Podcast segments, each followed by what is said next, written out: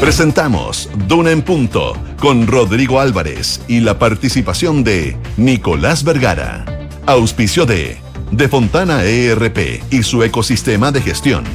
Ingebec Inmobiliaria, una inversión para siempre. WOM, nadie te da más. E Inversiones Sura. Duna, sonidos de tu mundo.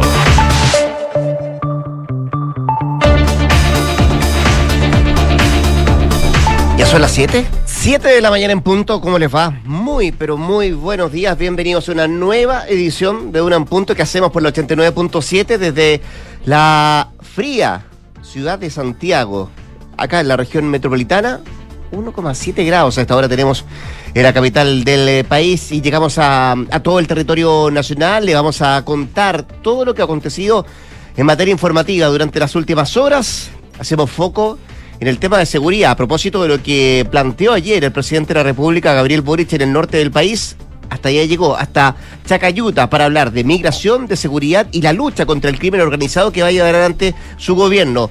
Vamos a enfrentarnos con todo el poder del Estado, fue lo que dijo el presidente Boric allá en el norte, eh, para quienes lo estaban escuchando. Dijo, sé que me están escuchando y me están mirando los del crimen organizado.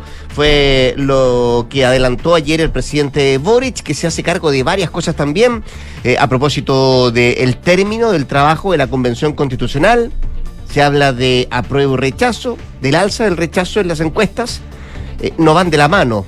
O al menos quiso decir eso el presidente Boric ayer, la aprobación de su gobierno respecto a los números que ha marcado la, la aprobación del rechazo en el plebiscito de salida del próximo 4 de septiembre.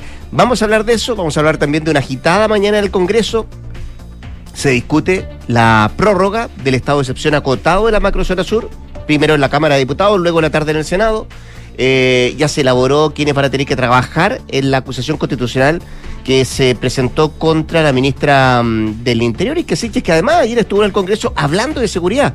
Eh, respecto a lo que se viene de aquí en adelante. Vamos a hablar de Ecuador también, de lo que está pasando en materia de salud. ¿Habrá quinta dosis? O tercera de refuerzo, si usted quiere, se debería resolver en los próximos días. Al menos así lo adelantó la ministra de Salud, María Begoña Yarza a pesar de que dijo que la cuarta dosis está funcionando bien. Y hoy día es el último día de clases para algunos escolares. Otros terminan el viernes, ¿o no? Entiendo que sí. Y otros van a seguir yendo. ¿Escuchaste ayer a la alcaldesa de Providencia? No, ¿qué dijo? Que iba a tener abiertos los colegios para que ellos Ah, niños ya. pudieran ir, con, con bajo aforo, eso sí. Pero es parte de lo que debería, lo que van a hacer algunos colegios también. Pero si los profesores dijeron que no son guarderías. No son guardería, pero pero bueno, ya está, Bueno. está confuso. ¿Cómo ¿Pueden ir o no pueden ir? Bien, ¿y tú? ¿Son vacaciones o no son vacaciones? Buena la pregunta. Yo creo que son Pero vacaciones. si el ministro dijo que no eran Que vacaciones. no eran vacaciones, lo reiteraron ayer, ¿Sí? pero pero yo creo que sí son vacaciones. Si uno ya da una semana, si no se hubiesen quedado en el colegio, si no son es, cierto, vacaciones. es cierto. Hace frío, ¿no? Sí, 1,7 decía yo. 1,7 grados, subió un poquito la temperatura, pero va a bajar porque entre las 7 y las 8 sabemos que baja la temperatura. Así que si que todavía no salen de las casas, yo les decía antes, salgan abrigados. La máxima va a llegar hasta los 17 y se espera nubosidad parcial y el viernes podrían volver las precipitaciones a la capital, una buena noticia. Si nos vamos a Viña del Mar y Valparaíso, 6 grados a esta hora, máxima de 17, cielos principalmente cubiertos. En Concepción, precipitaciones a esta hora, eh, la máxima va a llegar a los 12 grados y se espera lluvia intermitente durante esta jornada y viento también que van a estar acompañando la lluvia. Viento de entre 25 a 40 kilómetros por hora, incluso podría llegar a 50 kilómetros por hora. Y en Puerto Montt, lluvia a esta hora 5 grados, máxima de 9. Las precipitaciones van a durar por lo menos hasta el domingo, según el pronóstico extendido de forma intermitente en esa zona del país y, por supuesto, sus alrededores. Vamos a estar con Nicolás Vergara, acá en Duran Punto, en un rato más, también con nuestros infiltrados. ¿Cómo no? Eh, hoy día nos visita Paula Catena, quien nos viene a hablar sobre la preocupación en la moneda por el alza de la opción rechazo en las encuestas y cómo va de la mano con la aprobación del gobierno del presidente Boric, que además eh, ha sido una de las más bajas anotadas el fin de semana pasado, de acuerdo a las encuestas, e instala además esto de eh, un posible cambio de gabinete. Viste que ayer el propio Sí. presidente de la Cámara de Diputados dijo sería bueno hacer un cambio, eh, modificar algunos, algunos nombres en el gabinete de cara al segundo tiempo. Eh, era lo que decía el presidente de la Cámara. Bueno, de eso y más hablamos con la Paula Catena. También nos visita el Seba Rivas, que nos trae la pistola humeante de Trump, el demoledor testimonio que revela la trastienda de un temona, el asalto al Capitolio. De eso nos viene a hablar también Sebastián Ría, otro de nuestros infiltrados en esta jornada de día miércoles 29 de junio. 7 con 4, 7 de la mañana con 4 minutos. Estamos arrancando, estamos partiendo y como siempre, le presentamos nuestros titulares.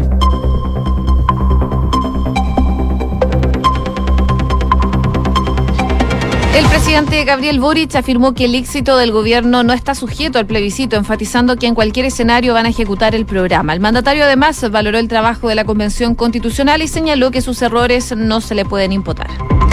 La Convención Constitucional terminó su trabajo a más de 11 meses de que el órgano se instalara. Los convencionales terminaron sus funciones al votar ayer el último informe. Con esto el texto queda listo para ser presentado el próximo 4 de julio y la instancia va a proceder a disolverse. La Cámara conformó ya las comisiones que va a analizar la acusación constitucional en contra de la ministra Isquia Siches. Ahora los legisladores deberán elegir un presidente y posteriormente a definir los invitados que van a exponer en esa instancia. Avanzó en la Cámara de Diputados la normativa que busca realizar un test de droga a los parlamentarios. La propuesta, que ahora será analizada por la sala, sostiene que los resultados del testeo serán manejados en forma reservada por la Comisión de Ética y la Secretaría de la Cámara. No hubo quórum, el Senado rechazó la llegada del ex eh, diputado Fuensalida y de Alejandra Precha al Tribunal Constitucional. La nominación no superó el quórum de dos tercios en la Cámara Alta, por lo que todavía no se puede llenar los cupos dejados por los ministros Juan José Romero y Gonzalo García. En noticias internacionales, el Parlamento de Ecuador rechazó la moción de destitución en contra del presidente Guillermo Lazo. Con 84 votos a favor, 42 en contra y dos abstenciones, la iniciativa promovida por la bancada opositora UNES no prosperó y quedó solo a 12 respaldos de cumplir su objetivo. Turquía levantó el veto a Finlandia y Suecia para entrar a la OTAN. Los ministros de Exteriores firmaron un memorando trilateral que confirma que Turquía va a apoyar la adhesión durante la cumbre en Madrid. Y en el deporte Colo Colo dio el primer paso en los octavos de final de la Copa Sudamericana al vencer por 2 a 0 al Inter de Porto Alegre en el Estadio Monumental, quedando con buen pie ahora de cara a la revancha de la llave que se va a jugar en Brasil. 7 con 6. Ya nos va a contar eh, la José Tabraculos también cómo, cómo parte la jornada del dólar, eh, a pesar de las declaraciones de ayer de Hacienda, del Banco Central, como que rebotó en la mañana, pero después de la tarde volvió a a subir un poquito. solo el 900. ¿ah? Mm. Oye, hablemos de varios temas, porque eh, desde el norte del país, donde llegó ayer en esta mm, mini gira, como le llaman, desde la moneda del presidente de la República, Gabriel Boric, se hizo cargo de, varios temas. ¿ah? Habló, de, habló de política, habló de situaciones en materia económica, se adelantó también lo que podría traer la próxima reforma tributaria que va a presentar el gobierno, el proyecto de reforma tributaria el próximo día viernes, pero también habló de seguridad y habló de migración. Llegó al complejo fronterizo de Chacayuta, donde abordó la crisis migratoria, anunció recursos, adelantó y prometió orden en el ingreso y también recuperar el control de las fronteras. Fue lo que dijo en parte ayer el presidente Boric, que recorrió las instalaciones del paso fronterizo junto a personal de la aduana, estuvo acompañado también del Servicio Agrícola y Ganadero, de Carabineros y también de la Policía de Investigaciones. Y ahí reiteró que el principal desafío que tiene Arica es la seguridad. Y por eso estamos acá, fue lo que dijo el presidente, para dar una señal muy clara de que queremos una migración que ocurra de forma ordenada, segura, que sepamos quiénes están entrando a nuestro país. Eh, fueron algunas de las declaraciones que hizo ayer el presidente Boric en el norte del país. También precisó que este proceso de ordenar la casa no se logra de la noche a la mañana y que deben desarrollarse desde una perspectiva de los derechos humanos también, con el foco puesto también en los derechos humanos. Y también tuvo palabras para el crimen organizado y ahí dijo que les vamos a seguir eh, a perseguir, digo, con todo el peso de la ley. Fue la advertencia que hizo el presidente Boric al crimen organizado, un tema preocupante, inquietante, sobre todo en la parte norte del país, donde había aumentado el número de delitos y también asociados a este crimen organizado, sobre todo si em, tomamos en cuenta también las mismas declaraciones que habían entregado algunos fiscales de la zona, particularmente fiscal de Tarapacá, respecto a que estaba operando en esa región eh, el, tren de Aragua, una de las asociaciones delictivas más temidas y poderosas de Venezuela. Em, bueno, también anunció el presidente que se va a llevar adelante un plan de registro biométrico, esto relacionado a la migración, con una inversión cercana a los 2.300 millones de pesos y ahí detalló que van a fortalecer con mayores atribuciones los servicios regionales de migración, están trabajando, decía el presidente, en el enrolamiento y también facilitación de los trámites. Y todo este tema migratorio no solo involucra a Chile, sino que también a los países vecinos. Y por eso el presidente dijo que van a trabajar de manera conjunta, por ejemplo, con el Perú. Em, se requiere la cooperación regional y le vamos a pedir a nuestros hermanos peruanos, y lo voy a pedir al presidente Castillo, que hagamos más. Fue lo que enfatizó el presidente Gabriel eh, Boric. Temas de coordinación con otros países que también quiere poner sobre la mesa el presidente para de alguna manera hacer frente a esta gran cantidad de migrantes que ha llegado últimamente en nuestro país, relacionado, por cierto, a los temas de seguridad, sobre todo la advertencia que hace el crimen organizado y las determinaciones y decisiones que se van a adoptar de aquí en adelante para llevar más tranquilidad a esa parte del país, insisto, tomando en cuenta los últimos números y las últimas informaciones que entregan desde la propia Fiscalía respecto a un aumento importante en el número de delitos y también aumento importante en el número de armas que tenían algunos eh, antisociales que hayan participado de algunos crímenes en esa parte del país. Tema de seguridad que no solo estuvo en el norte, también tuvo en Valparaíso, porque allá llegó parte del gabinete para hablar justamente de seguridad en nuestro país. Claro, estuvo la ministra del Interior Isquia junto a los subsecretarios de Prevención del Delito, eh, Eduardo Vergara y también de Interior Manuel Monsalve, y el motivo principalmente era participar de una sesión especial que habían citado en la Cámara Alta para abordar el aumento de los hechos de violencia que se están registrando en el país. En esa instancia entonces es que eh, la ministra Siches comenzó su exposición en el hemiciclo señalando que en torno a un diagnóstico tanto por los delitos, faltas o infracciones que son la totalidad de los eventos de delincuencia, como los delitos de mayor connotación social, eh, han visto una baja importante en el contexto de pandemia, así como también con el aumento de la movilidad con fin de las restricciones de eh, movilidad que se han eh, ido dando y que muestran una tendencia al alza. Ella dijo saber que hay una especial preocupación por la ciudadanía y evidentemente por los senadores en torno al aumento de los casos, pero la realidad es que... se ha ido volviendo ya a cifras prepandemia. Asegura que dando cuenta de algunas cifras y misiones que el gobierno de Gabriel Boric tiene previsto para este año legislativo, es que la ministra dice que algo que les preocupa como gobierno es el aumento de las cifras de el poder de fuego y eso sí es un hito que ha llamado la atención más allá del contexto que hizo enfrentar la crisis sanitaria. También habló el subsecretario Monsalve, explicó que hay un aumento en materia de homicidios, que entre los años 2016 a 2020 tuvo un aumento en la tasa de 4,2 por cada 100.000 habitantes a 5,7 y asegura que los delitos tienen una tendencia al alza desde hace casi una década en Chile. Y asegura que también hay una tendencia al alza eh, cuanto los homicidios se cometen con armas de fuego. El 60% de los homicidios durante el transcurso de este año se está cometiendo con armas de fuego y esa también es una preocupación que tiene puesta el gobierno. Así que ahí eh, en esa instancia en el Senado dieron cifras y dieron cuenta de eh, lo que quiere hacer el gobierno para hacer frente a esta situación de delincuencia que se está viviendo en el país. Delincuencia y seguridad son los temas abordados ayer por los ministros. Ojo que además hoy día se vota en el eh, Congreso la prórroga por el estado de excepción acotado que está rigiendo en la macrozona sur del país, primero en la Cámara de Diputados, después en el Senado. Se va a discutir ese tema. Em, necesita la venia del Congreso esta petición de la extensión de prorrogar el estado de excepción para la macrozona sur que está pidiendo el eh, gobierno. 7 con 13. Escuchas, Duna en punto. Decía yo que el presidente de la República, Gabriel Boric, habló de temas de seguridad, de crimen organizado, de migración en el norte del país, pero también habló de política y una de las preguntas que se ha instalado en el oficialismo hoy por hoy tiene que ver si es que van de la mano la aprobación del gobierno con el resultado que pueda tener el plebiscito de salida por la nueva constitución el próximo 4 de septiembre. Y esa pregunta eh, se ha instalado y el tema se mm, ha ido conversando, verbalizando en el el oficialismo, incluso con pedidos de cambio de gabinete. Y que ayer el presidente Boric quiso desamarrar o de alguna manera desacoplar lo que pasa respecto a su aprobación y lo que pasa con o lo que podría pasar con el eh, con el plebiscito y lo que muestran las encuestas hoy por hoy respecto al rechazo. Sobre todo cuando además algunos ministros han dicho o habían manifestado que si se rechaza la nueva constitución se complicaba la puesta en marcha del programa de gobierno. Bueno, ayer en entrevista con Arica TV y el mismo día, además, donde se pone fin al trabajo de la Convención Constitucional, el presidente Boric señaló que el éxito de su gobierno no está sujeto al resultado del plebiscito.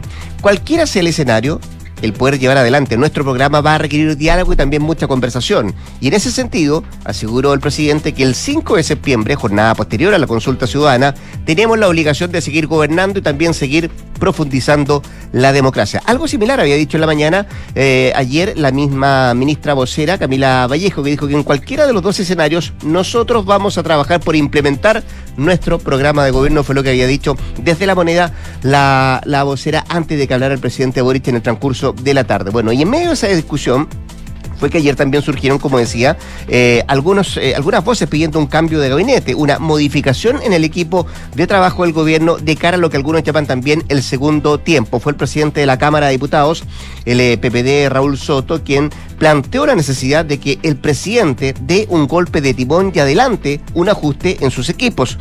con matices también habló de este tema la diputada del Partido Comunista Carol Cariola, quien aseguró que sin duda el gabinete es perfectible y aseguró que hay ministros que podrían estar haciendo mucho más por el proyecto del Ejecutivo. Bueno, al ser consultado eh, el día de ayer, mientras estaba en Arica, ni el presidente Boric, ni tampoco La Moneda, la ministra Vallejo respondieron eh, de manera tajante hacia esto. Algo matizó la ministra del Interior, Isquia quien advirtió que esa es una prerrogativa presidencial y que no es bueno adelantarse a ciertas cosas. Bueno, todo lo anterior, José, en el mismo día que termina su trabajo la Convención Constitucional y por cierto, con los números sobre la mesa, las últimas encuestas que se han dado sobre la mesa respecto al rechazo y la aprobación del, eh, del gobierno del presidente Boric. Claro, ayer, 28 de junio, después de 11 meses y 24 días. 11 y 24, en la sesión número 110, si no me equivoco. Sí, sí.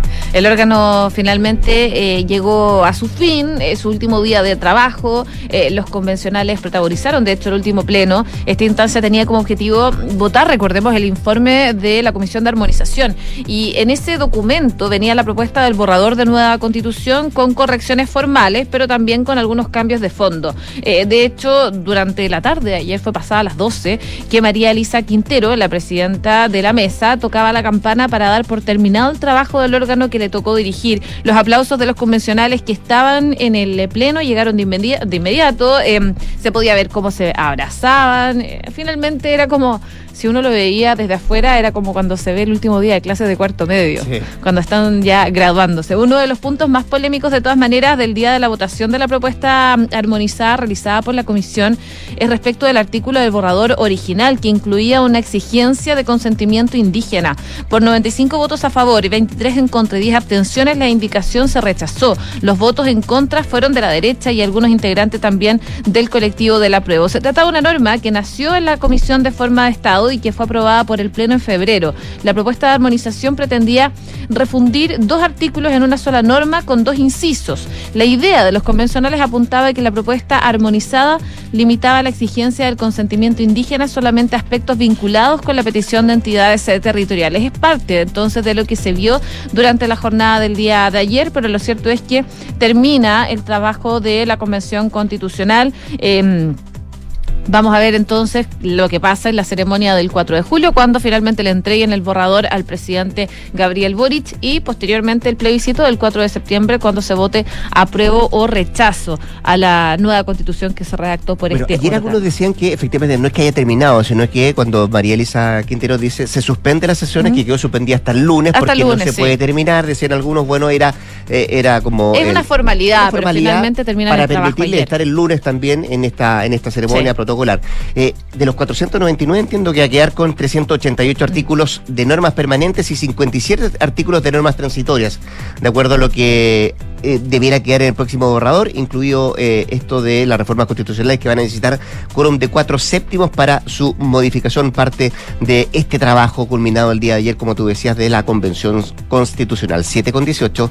Estás en Duna en Punto. Hoy en momentos que estamos viendo un aumento de casos por contagios de COVID y también un aumento del uso de camas UCI pediátricas. Sabemos eso, lo conversábamos ayer por efectos de otros virus respiratorios que eh, están afectando particularmente a los menores de edad. La ministra de Salud ayer, María Begoña Yarza, avisó que en los próximos días, esta semana, podrían haber novedades sobre una quinta dosis de vacuna contra el COVID.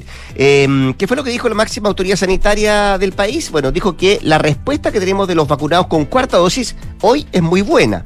Nos deja muy bien preparados y por mucho más tiempo. Al parecer, no hay caída para ningún grupo fue lo que dijo la ministra de Salud, expresando que si hay quinta dosis hay que evaluarlo, pero podría ser para la población de mayor riesgo o la población más vulnerable. No sería para toda la población, quiso decir tal vez eh, la ministra Ayarza.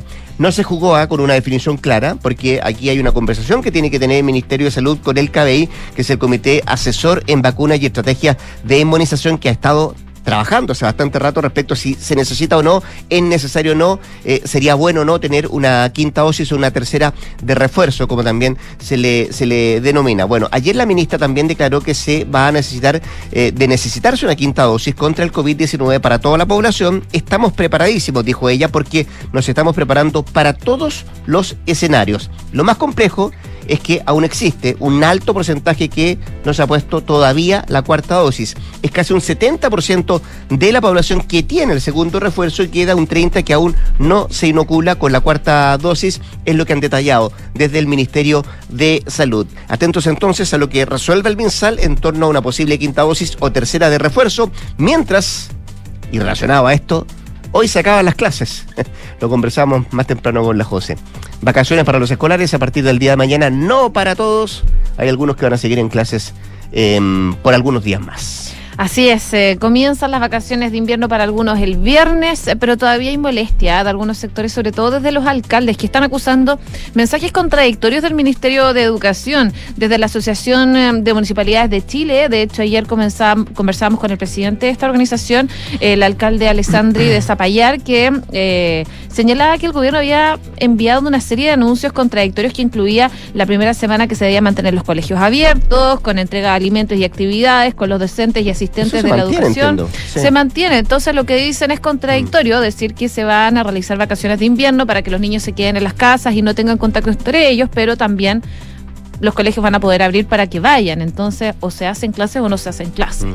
Eh, esa es la, postura que están teniendo algunos de los alcaldes que Yo te decía lo de la, claro, la, alcaldesa de Providencia Belén Matei ha dicho, bueno, eh, tiene que ver la apertura de colegios que van a llevar algunos establecimientos de su, de su comuna, eh, básicamente porque no tienen las madres donde dejar a sus niños. Entonces, les va a permitir que los dejen ahí, que mm, estén con un aforo menor eh, al aire libre eh, para evitar mayores contagios, sobre todo por la gran cantidad de virus que andan. Claro, ahora el problema es que mm, desde el mismo gobierno, entre distintos ministerios, unos dicen, algunos subsecretarios aseguran que estas no son vacaciones de invierno. lo dijo el propio ministro de Educación. Lo dijo el ministro de Educación, también lo dijo el subsecretario, pero también desde Salud dicen, sí son vacaciones, mm. son vacaciones de invierno, salgan, hagan actividades, pero no vayan al mall, no vayan a, a los cines, por ejemplo, donde son lugares más encerrados. Pero claro, ahí hay como situaciones medias contradictorias respecto de las vacaciones de invierno que se adelantan y que se alargan para evitar la circulación de virus respiratorios. Pero si sigue... Bueno. Vamos a ver qué, qué medida se, se adopta y cuáles son los números que se entregan de parte del Ministerio también respecto a esta situación alto contagio y 87% em, de las camas UCI pediátricas estaban eh, ya siendo utilizadas por eh, menores, el último dato, dato que se entregó el día de ayer. 7 con 22. Revisamos indicadores. Lápiz y papel lo decimos hace bastante rato. 33.073 pesos la UF, el dólar 911,50. En eso cerró ayer, ¿eh? Vamos a ver cómo cerró ayer. De la mañana. ayer mm. tuvo una jornada bastante movida, bajó de los 920 a los 900, incluso bajó de los 900 pesos en algún momento del día, pero claro, cierra un poquito más alto. Mm. Eh, el euro 953 pesos, el IPSA al alza 5.004 puntos y el cobre 3,79 dólares la libra en números azules. Estamos escuchando a Dispatch Mode. ¿Por qué? Porque finalmente se conocieron las causas de la muerte del fundador de este grupo, Andy Fletcher, eh, producto de una disección aórtica un desgarro en una arteria principal de su corazón. Esa fue eh, la causa de muerte del tecladista que falleció repentinamente a los 60 años, el 26 de mayo pasado, una muerte que claramente conmocionó a los fanáticos porque era muy joven y, también, por supuesto, a sus compañeros de banda. En un comunicado publicado en Instagram, el grupo dijo que hace un par de semanas recibieron los resultados de los médicos forenses que la familia de Andy había pedido que compartieran con eh, los fanáticos. Andy sufrió una disección aórtica mientras estaba en su casa el 26 de mayo. Aunque fue mm, demasiado pronto, falleció de forma natural y sin un sufrimiento prolongado, dijeron desde esta banda. Banda británica de los 80 De hecho, esta música, una, esta canción particularmente una de las primeras del, del, grupo. Eh, ¿Vamos a la pausa? Tú vuelves a las 8, ¿no? En punto, espero. Depende de ti. Depende de mí. Eh, quiero hacerte una pregunta. ¿Has pensado si tus inversiones están creando el futuro que quieres para ti y para tu familia, Josefina? Sí. Bueno, te quiero contar que en Inversiones Sura te entregan la asesoría experta, patrimonial, previsional y también tributaria, junto a la mayor oferta de inversiones del mercado. Inversiones Sura, el poder de tus decisiones crea futuro. Y Chile es más que una sola ciudad, por eso nuestra red no para de crecer con un solo fin, darle una mejor conexión a todos, para que todas las regiones disfruten por igual en 5G. WOM, nadie te da más. 7 con 24. Nos vamos rápidamente al corte comercial. Nos queda mucho más que revisar acá en Dunan. Quédese en la 89.7. ¿Y será posible conectar la gestión de recursos humanos con las personas de mi empresa? Claro que sí. Con Senda, el software de recursos humanos de Defontana, puedes conectar toda la gestión de capital humano de tu empresa en un mismo lugar. Con app para trabajadores, firma digital, gestor documental, control de asistencia y mucho más. ¿Y tú qué esperas para estar conectado con todo? Solo por junio aprovecha un 20% de descuento en senda.cl. ¿Qué tal? ¿Cómo están ustedes? Soy Polo Ramírez y los quiero invitar a que juntos, cada tarde, abramos las ventanas y dejemos entrar un poco de aire fresco, los temas que nos despiertan la imaginación, las noticias que nos sorprenden y las conversaciones que nos entusiasman de lunes a viernes a las 6 de la tarde, solo aquí, en Radio Duna.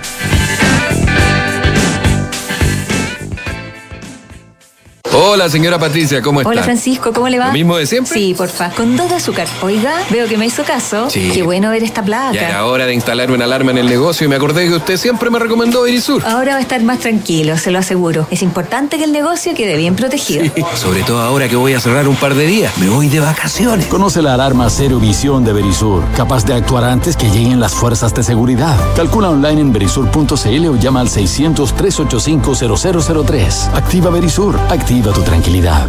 Estás en Duna en Punto con Rodrigo Álvarez.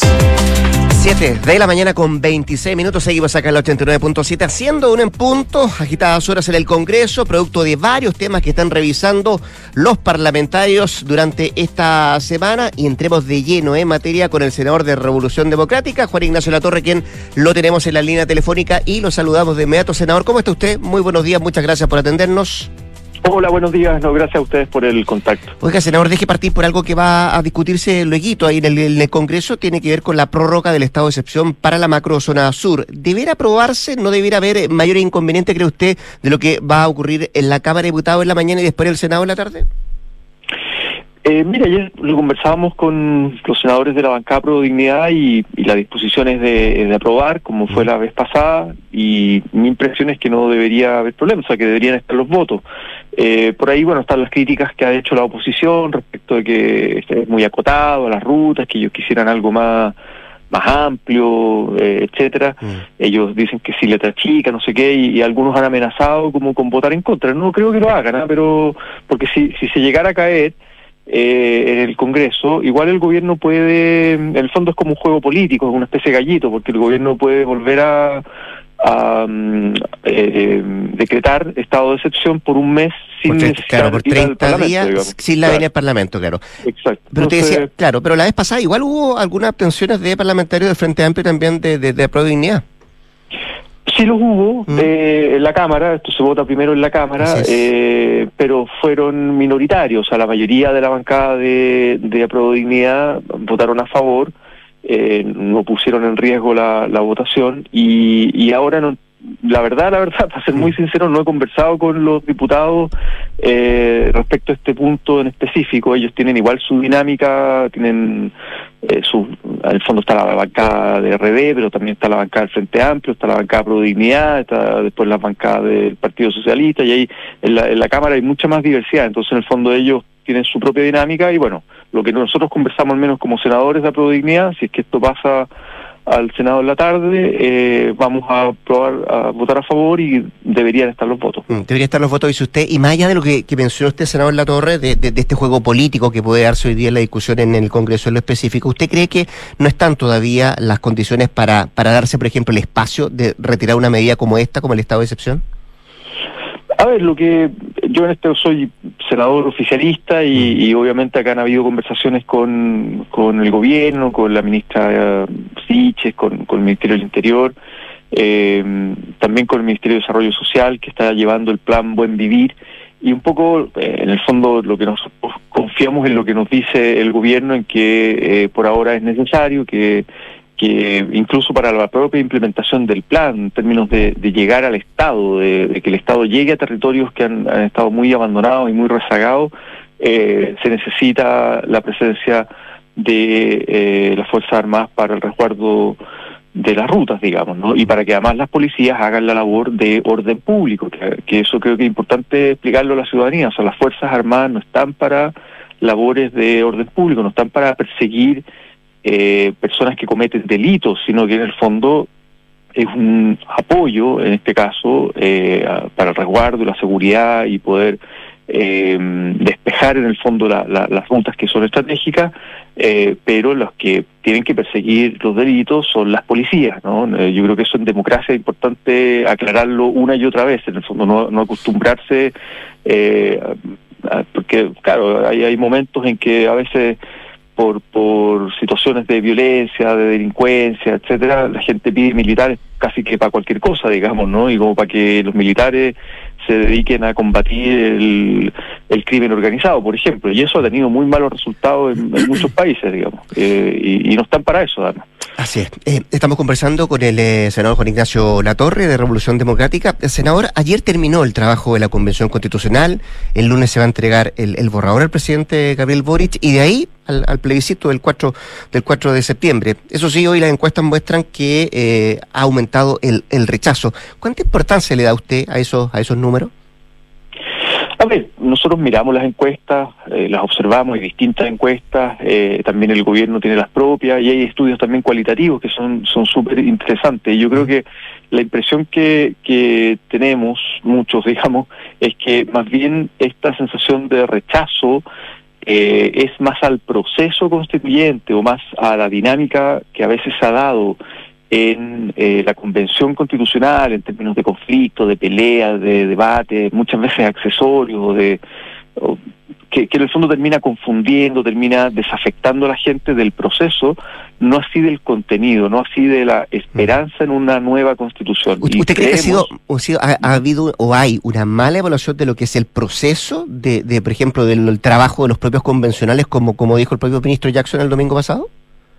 Yo creo que, que se ha dado una dinámica mm. eh, que también es muy mediática, en el fondo, ¿no? Que, que un poco lo que lo único que aparece hacia afuera, por decirlo así, son eh, discusiones, peleas, eh, exabruptos, no sé, y también, ojo, ah, yo creo que ha habido una campaña desde el día uno orquestada por un sector, una minoría, eh, pero con recursos, con mucha capacidad de instalar en la sociedad, en los medios de comunicación y también en la sociedad a través de gente que me dice, me llega en WhatsApp de cosas eh, que son mentiras en el fondo, de cosas que por ejemplo se aprobaron en una comisión, pero que después llegan al Pleno y se rechazan al Pleno, pero lo dan como, oye, mira, se aprobó tal cosa en la convención, mira lo que están haciendo, como generando la campaña del terror, del miedo y de, y de la confusión, digamos, la fake news. Y esa es una campaña orquestada, o sea, y, eh, por redes sociales, penetran en, en, los hogares, por decirlo así, ¿no? Cuando usted dice orquestada, que... está... Eh, que tiene una, un, un, un, un funcionamiento, Sí. Eh, eh, ¿O se refiere a que hay gente detrás de esto y qué tipo de gente? ¿O quién está detrás de, esta, de, esta, forma de orquestar este tipo de, fake news, eh, senador? Yo creo que, o sea, lo digo derechamente, sectores minoritarios, más bien de derecha y más bien eh, conservadores de, de extrema derecha, que eh, al ser una minoría que no tuvo incidencia en la discusión, en la discusión de contenidos, digamos, su manera de, desde el día uno, o sea, desde antes de que se aprobaran eh, cualquier norma, incluso cuando estaban discutiendo el, reglamento, que fueron los primeros meses en el fondo, eh, se dedicaron a esto. Yo creo que esto ha sido sistemática desde, el día uno y obviamente tienen, tienen redes, tienen financiamiento, uno conecta mucho lo que, lo que fue la campaña de José Antonio Cast en la presidencial con, eh, o sea, hay como una especie de patrón, digamos, ¿no? Que se repite a lo largo de todo el año de la Convención Constitucional. Entonces, la, la, impresión que a uno le da es que la campaña del apruebo todavía no parte, ¿no? Va, va a partir el 4 de julio. En cambio, la campaña del rechazo partió desde el día 1 y a eso se han ido sumando otros grupos, ¿no? Por ejemplo, los amarillos por Chile o algunos parlamentarios, que sé, algunos partidos, eh, que, incluso figuras de centro izquierda, ¿no? De la, de la ex concertación, pero que son figuras más bien a título personal que se agrupan en una lógica de esto de eh, rechazar para reformar, ¿no? que yo creo que es funcional a la estrategia de la derecha de rechazar simplemente el texto, porque es como decirle a la gente, mire, no se preocupe, vote tranquilo, rechazo, que vamos acá en el Congreso después a reformar esto.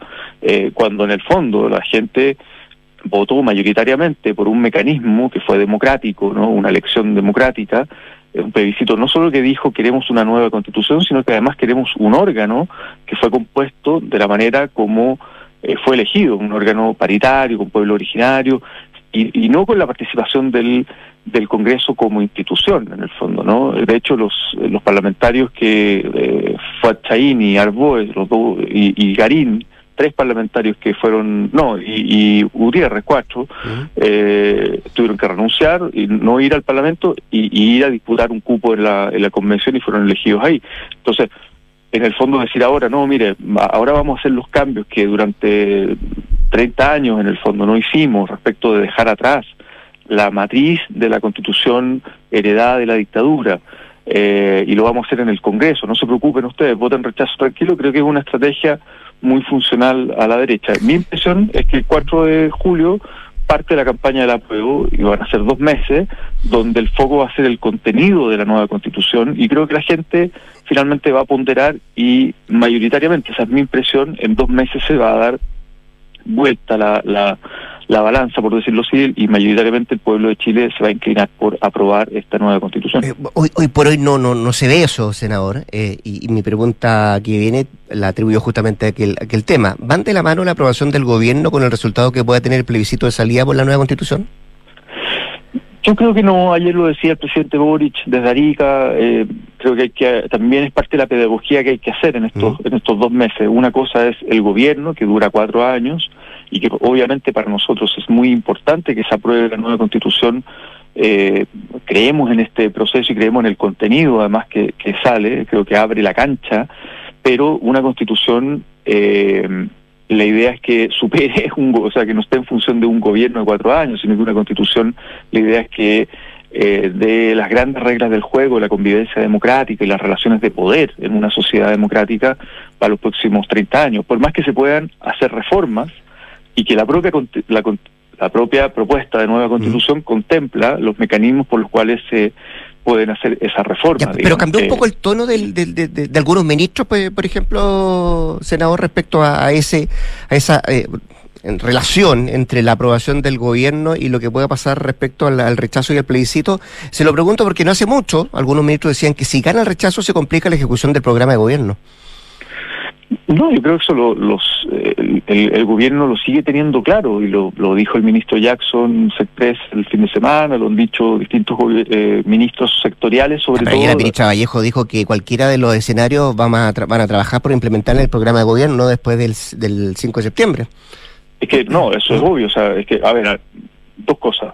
Algunos quisieran vincular eh, el, éxito del proceso constituyente o el fracaso al gobierno de Gabriel Boric, incluso he escuchado así voces que dicen, bueno, si, si acá el gobierno se lo está jugando por el apruebo mm. y, y llega a ganar el rechazo, el gobierno se termina estamos en el primer año, ni siquiera cumplimos un año de gobierno. Eso es como casi decir, no, obviamente que eh, después, el 5 de septiembre, tendremos que seguir gobernando. En el fondo, si nosotros fuimos elegidos por cuatro años y veremos cómo eh, pasamos nuestras propuestas programáticas. Pero, por ejemplo, uno, eh, lo, lo, hablaba el otro día con la ministra de Salud, que le está trabajando el equipo de salud en el programa de reforma, seguro único, universal, solidario de salud, que se va a presentar está planificado presentarse para el último trimestre del año.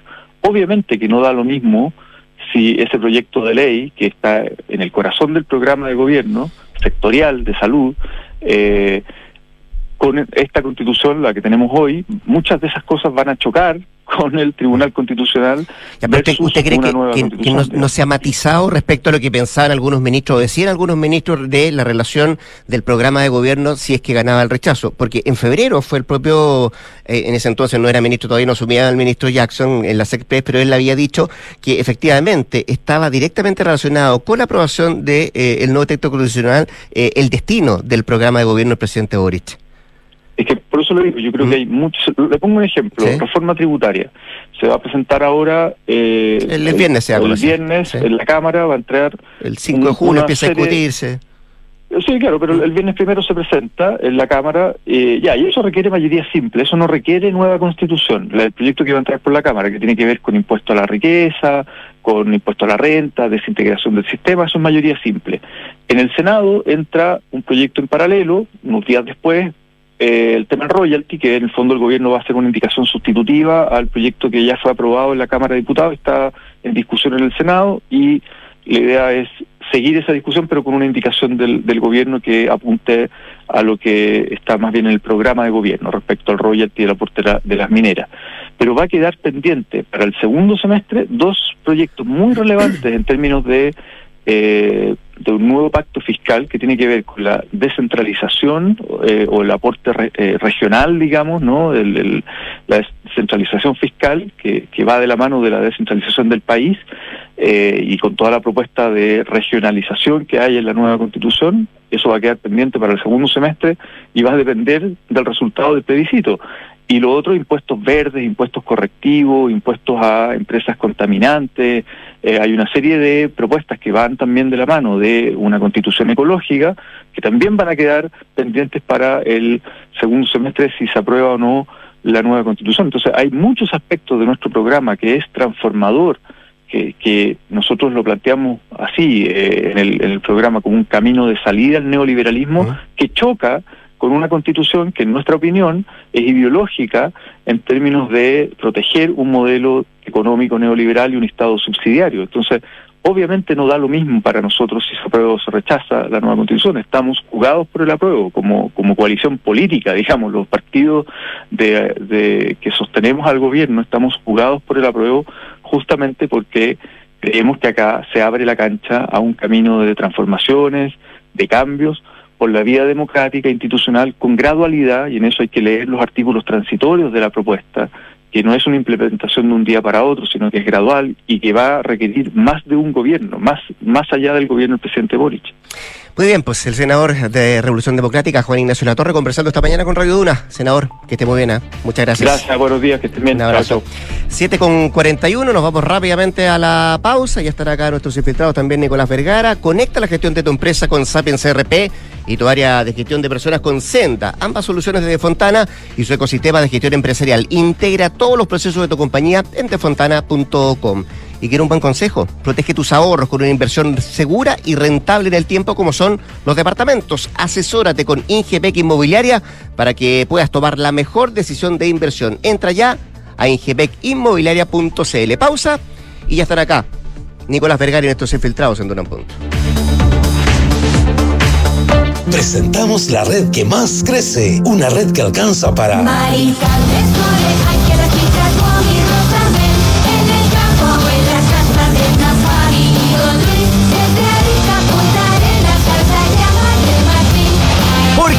una red que sigue creciendo a lo largo del país y para todos. Ahora también en 5G. Bases y condiciones en one.cl. ¿Sabías que si inviertes en UF te resguardas con un activo seguro y que no para de crecer? Por eso, el mejor consejo que puedo darte es que inviertas en departamentos. El mejor momento para hacerlo es hoy. No dejes pasar más tiempo y asesórate con Ingebec Inmobiliaria. Ellos te ayudarán a encontrar un proyecto de inversión a tu medida, con la rentabilidad y plusvalía que buscas. Descubre más en ingebecinmobiliaria.cl. ¿Tus inversiones están creando el futuro que quieres? Sí, y no solo el mío, también el de mi familia. ¿Tu patrimonio está protegido? Sí, porque elijo asesorarme con expertos. El poder de tus decisiones crea futuro. Por eso en Inversiones Sura te asesoramos con soluciones personalizadas y con la mayor oferta de inversión del mercado. El poder de tus decisiones crea futuro. Sura. Hola, señora Patricia, ¿cómo está? Hola, Francisco, ¿cómo le va? ¿Lo mismo de siempre? Sí, porfa. Con dos de azúcar. Oiga, veo que me hizo caso. Sí. Qué bueno ver esta placa. Ya era hora de instalar una alarma en el negocio y me acordé que usted siempre me recomendó Verisur. Ahora va a estar más tranquilo, se lo aseguro. Es importante que el negocio quede bien protegido. Sobre todo ahora que voy a cerrar un par de días. Me voy de vacaciones. Conoce la alarma Cero Visión de Verisur, capaz de actuar antes que lleguen las fuerzas de seguridad. Calcula online en verisur.cl o llama al 600-385-0003. Activa Verisur, activa tu tranquilidad. Enfrentar el cambio climático es tarea de todos. Duna, por un futuro más sostenible. El calentamiento global sigue aumentando al punto en que las olas de calor comienzan a derretir hasta el lugar más frío del planeta, la Antártida. La Organización Mundial de Meteorología registró recientemente una temperatura de 40 grados Celsius por encima del promedio, donde el síntoma más llamativo de la ola de calor experimentada por esta zona del planeta fue el desplome de una plataforma de hielo de 1.100 kilómetros cuadrados, aproximadamente el tamaño de la ciudad de Roma. Si la temperatura de la Antártida sigue subiendo, los efectos serán devastadores. La capa de hielo de esta zona tiene un grosor de hasta 4,8 kilómetros y contiene el 90% del agua dulce del mundo, suficiente para elevar el nivel del mar en unos 60 metros si se derritiera por completo. Acciona, expertos en el desarrollo de infraestructuras sostenibles para recuperar el planeta. ¡Ey, ey! Fa- familia, familia, suegra, por favor, atención. Pongan atención que va a hablar el niño. Familia, tengo una noticia que contarles. Después de mucho tiempo, años de esfuerzo, años, lo logré, lo logré. ¡Me compré el auto! Pero ¿cómo tan, güey? Comprarse un auto ya no es una buena noticia. Descubre la nueva forma de suscribirte a un auto en smarticar.cl sin hacer trámites, pagar mantenciones, patente ni seguros. Porque hoy comprarse un auto no es Smarty. Smarticar, tener un auto nunca fue tan fácil. No, pero ¿cómo tan? Ahora que hay ciclovías, voy en bici para todos lados y llego a la puerta de mi casa. Me encanta salir al parque. Ahora está lleno de juegos. Viviendo acá, tengo el banco al lado. Ya no tengo que ir al centro.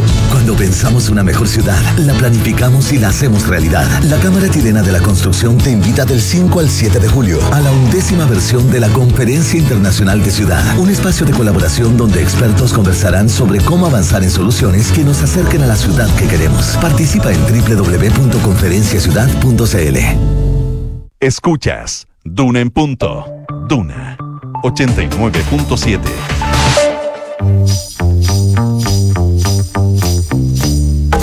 Son los infiltrados en Duna en punto. 7 con 45, momento de saludar a Nicolás Vergara y también a nuestros infiltrados, Paula Catena y Sebastián Rivas en un día muy especial. Em, No, un día terrible. terrible, ¿no? ¿Cómo estás, Es Nicolás? terrible, Buenos es días. terrible, Es terrible, buenos días. No, no, yo, yo pensé que este día nunca iba a llegar. La Pali parece que ordena el micrófono. Yo pensé que nunca Ahí iba a sí, llegar. ahí sí. Yo pensé Ahí que este día, yo, yo pensé que yo me iba a ir antes que él. En todos los sentidos.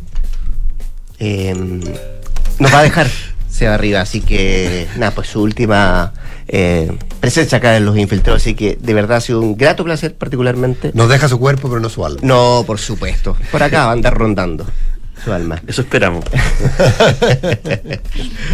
Emprende nuevos desafíos, sí, y la Rivas. mejor de la suerte. Muchas gracias. No, Mucho no- éxito. no hay duda de que el éxito va a seguir. Paula Catena, ¿partamos contigo? Bueno, todo esto por en el contexto de que nuevamente las eh, los sondeos de opinión muestran un alza del rechazo respecto del apruebo de cara al plebiscito del próximo 4 de septiembre, es que el gobierno ha ido eh, de alguna forma acomodando su discurso para enfrentar este proceso.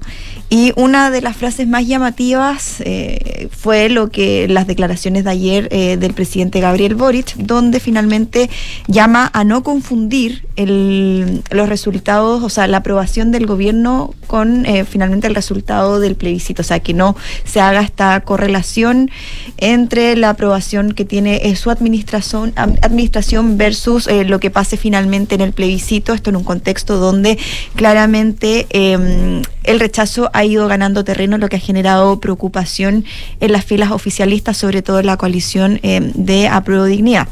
Y en este contexto, bueno, de alguna forma sí se hace un matiz respecto de eh, lo que había declarado previamente el gobierno a través de su ministro de las Express, Giorgio Jackson, quien había dicho que eh, justamente... el apruebo, que el triunfo del apruebo de alguna forma también condicionaba el avance de las reformas eh, del gobierno y de la implementación del programa de gobierno de esta administración.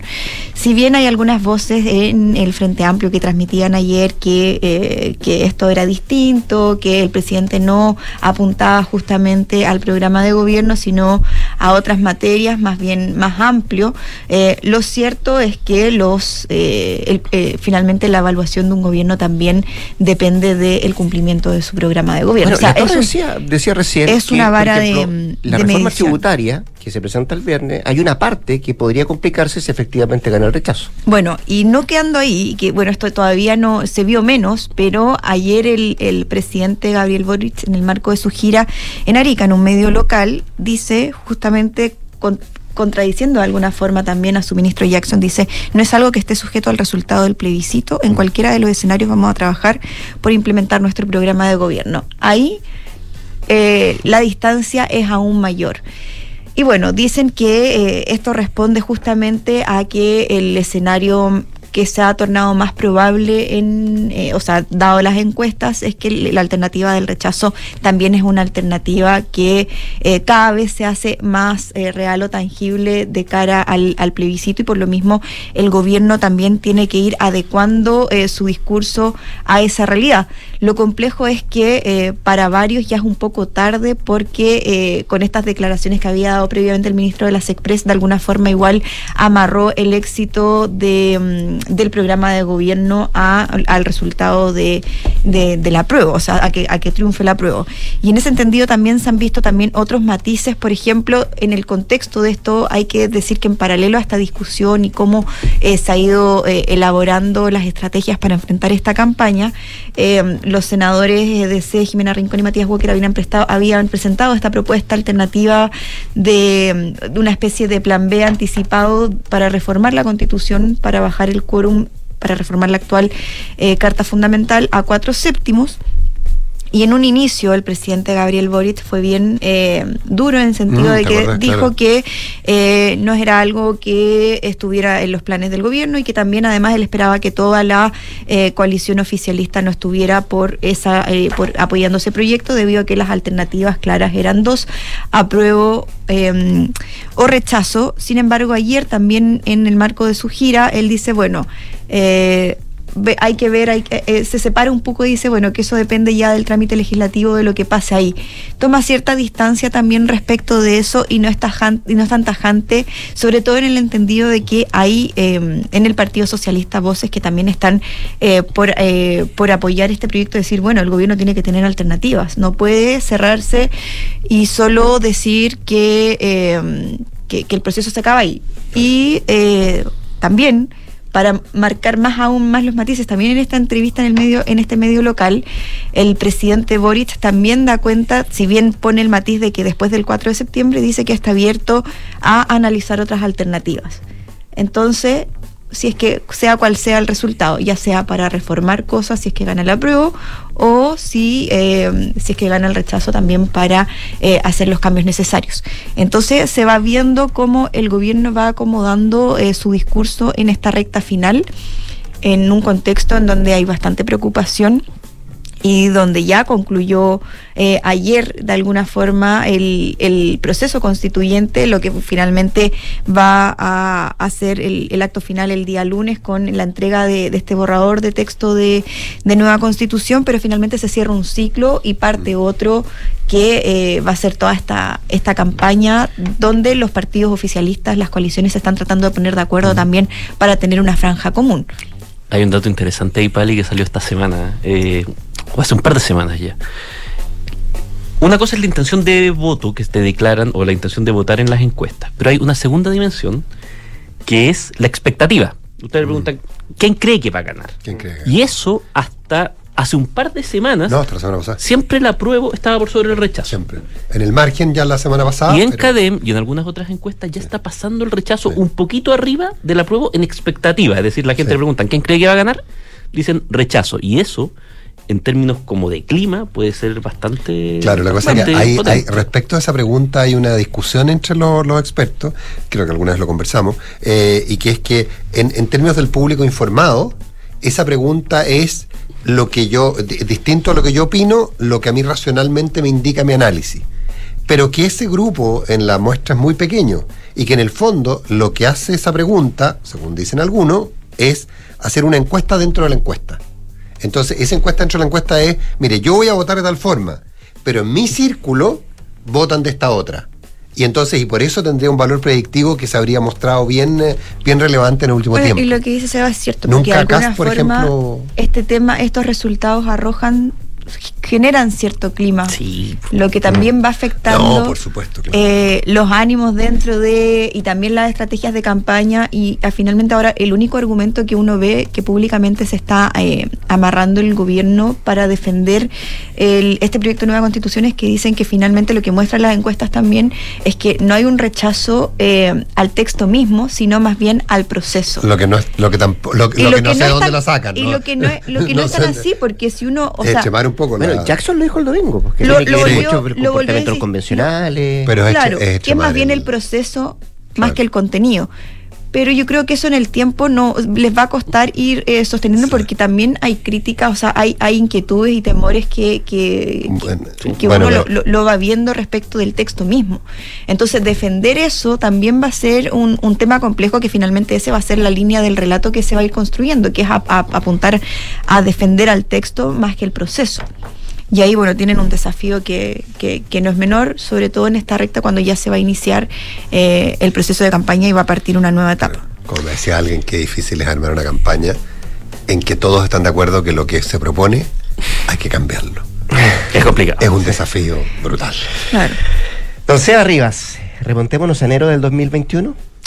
Remontémonos a. Asalto al Capitolio. Remontémonos a enero de investigación. 2021, remontémonos también a esa campaña brutal entre Donald Trump y Joe Biden eh, y todas esas situaciones. Bueno, se iba conociendo a goteo qué es lo que realmente pasó eh, detrás de las murallas de la Casa Blanca y el lunes en la noche mm, en Estados Unidos hubo bastante conmoción porque se conoció que en el comité de la Cámara de Representantes que investiga justamente el asalto del Capitolio iba a venir una testigo estrella.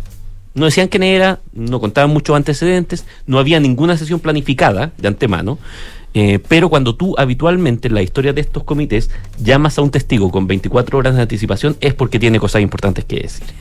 Y eso ocurrió ayer. Cassidy Hutchinson, una de las asesoras top del jefe de gabinete de Joe Biden, Mark Meadows, testificó durante dos horas en el Congreso estadounidense y contó detalles sobre la conducta de Trump, sobre todo en el día D, en el 6 de eh, enero, eh, que son bastante llamativos porque eh, algunos dicen que es la vez que Trump ha estado más cerca en términos de, de información de que lo puedan o procesar por algún crimen o eventualmente incluso esbozar que estaría cerca de sedición, que es uno de los puntos que ponen en Estados Unidos como línea delimitadora para prohibirle competir nuevamente por algún cargo público. ¿Por qué está esto planteado? Entre otras cosas porque Cassidy Hutchinson lo que hizo ayer fue hacer una guía completa de que Donald Trump primero quería ir al Capitolio con sus eh, con, con los manifestantes, lo cual eh, le advirtieron, le advirtió el jefe de la mayoría republicana en la Cámara de Representantes, le advirtió el jefe de gabinete que él lo podía poner eh, cometiendo un crimen, en el fondo, con el cuerpo del delito ahí mismo. Eh, otra cosa que, se, que, es muy impresionante es que eh, Donald Trump, en medio del acto, está muy molesto porque hay poca gente. Y Donald Trump empieza a decir, bueno, pero hay poca gente porque acá en el acto pusieron detectores de metales. Y mis, per- y mis partidarios vienen armados. Y dice, bueno, pero déjenlos pasar si no me vienen a atacar a mí. Eh, que también es bastante impresionante. Y el punto que eh, ha causado más conmoción eh, al final es que eh, Cassidy Hutchinson relata que eh, uno de los asesores personales de Trump le comentó momentos después de que se bajara de la van que acompañaba al presidente que Trump habría tratado de agarrar el volante del auto y dirigirse al Capitolio, tratando de forzar a sus agentes del servicio secreto, eh, que no entendía por qué no podía ir. Todo esto matizado además con una serie de datos de color, como que por ejemplo cuando Donald Trump se enojaba porque alguno de sus asesores salía públicamente a decir que no había razón para eh, decir que existían votos, votos adulterados, votos falsos, rompía el plato de comida que tenía en la Casa Blanca y a Trump le gusta todo con mucho ketchup. Eso, eso se sabe, digamos, por la biografía. Entonces, tiraba los platos, se rompían y casi Hutchinson de- decía, bueno, yo de repente entraba y en las paredes de la Casa Blanca habían manchas de ketchup corriendo y yo trataba de ayudar porque la gente del aseo, digamos, está ahí como media paralogizada.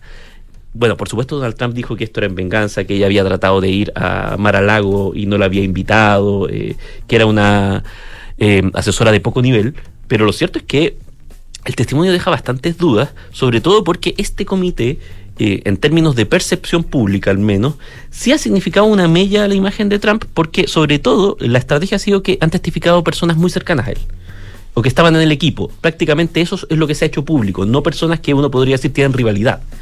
Entonces, es una situación bastante interesante eh, porque podría en algún punto llegar a existir esa pistola humeante que termine que termine eh, llevando a Donald Trump a una situación bastante compleja donde al menos el Departamento de Justicia lo pueda eh, procesar. O bien ser esta discusión de bueno hasta dónde Donald Trump está moralmente habilitado para volver a ser candidato, para volver a ser presidente o para tener Claro, cargo de elección y que es el punto de fondo, digamos. O sea, lo que se está jugando aquí, más que que vaya o no vaya a la cárcel por sedición o no, es si está habilitado para ser la figura. Y dentro del Partido Republicano hay varios que quieren convencerse de que no es así, digamos. Sí, ideal sería que lo dijera la justicia, yo creo, para ello. No, resuelve, resuelve un, un- un cerro problema. Sí, un cerro problema. Oye, que- pero, pero una cosa que tú cuentas, eh, tú sabes que eh, se, se dice como broma en los pasillos en la política americana que el jefe, no del servicio secreto, sino que de la guardia, que depende del- de la custodia presidencial, no sé cómo se llamará, eh, cuál, cuál es el nombre, el cuerpo de custodia presidencial, es el hombre más poderoso del mundo. Porque es el único que le puede dar órdenes al presidente de Estados Unidos en determinadas circunstancias. Cuando a juicio del funcionario está en peligro, porque la institución del presidente de la República, del presidente de Estados Unidos, del presidente de Estados Unidos, pues no República, el presidente de Estados Unidos, al- el- la figura es representativa del Estado y él jura defender al Estado, a la- al país. Y por lo tanto, si el propio presidente se pone en riesgo a sí mismo, está poniendo en riesgo al Estado y el, este jefe, el, el cargado del servicio secreto, es, tiene poder sobre él para ordenarle. Entonces dicen que en determinadas circunstancias es el hombre más poderoso del mundo, porque es el que le puede decir al presidente, usted no puede ir a tal lugar. Bueno, y hoy día el hombre más poderoso del mundo es Rodrigo Álvarez, que nos tiene que mandar a... No, que yo, Ramón Busto, nuestro control, que nos va a mandar a, Yo hago, el- yo a hago el, terminar el yo hago el siguiente programa hoy día un programa muy especial y me parece muy curioso porque yo cuando las primeras veces que hace ya bastantes años, cuando de hecho eh, eh, Sebastián estaba en Estados Unidos y en la elección, ¿cuál elección fue? La no elección de Trump con Hillary Clinton. pues. Trump Clinton, claro. Desde las primarias, 2016. Y, o sea, la verdad que venimos, es lo es lo que iba a decir, por Dios que llevamos tiempo hablando de Trump, ¿o ¿no? Sí, llevamos muchos años. Y es curioso que las primeras conversaciones fueron sobre la aparición de esta figura, ¿te acuerdas en las primarias? La aparición de esta figura que tú le apostabas a que tenía más, más, más raigambre que lo que la- los propios analistas americanos decían, y finalmente se convirtió en presidente, y que ahora el último programa que hagamos en este ciclo juntos eh, tenga que ver con Trump, me parece, al menos asintomático. En, es- en esta parte de la vida. Y lo agradezco. En esta en parte esta de la parte vida. de la vida. Seba Rivas, la mejor de las suertes. Muchas Muchísimas gracias, insisto, un placer haber estado contigo en eh, Igualmente, muchas gracias a ustedes, muchas programa. gracias a Radio Duna, que ha sido mi casa, y muchas gracias a los auditores que siempre siendo. están ahí, ¿eh? Siendo. siempre están ahí escuchando y quedan en estupendas manos y voces como Palicatena, que es fuera de serie. Y van a estar muy bien atendidos los infiltrados, anda- son muy buenos. Anda pidiéndole permiso a tu nuevo empleador para el 4 de septiembre. se- Todavía no se cubre el espacio, ¿cierto? ¿Ah? ¿Todavía no se cubre el espacio? Entiendo que, sí, Entiendo que no. entiendo que no. Hay una no, lista más- enorme. no, pero yo entiendo que va, va- hay un símbolo, va- simbólicamente va a quedar vacío. Perfecto. Gracias, Seba. Paula, Esté muy bien. que estés muy bien. ¿ah? Nicolás, que usted se queda. Sí, yo me quedo. Eh, bien, hablemos en off. Antes, la actualización de informaciones con Josefina Estabracúpulos. ¿Quieres sacar el 89.7? Buenos días. Buenos días. Imagina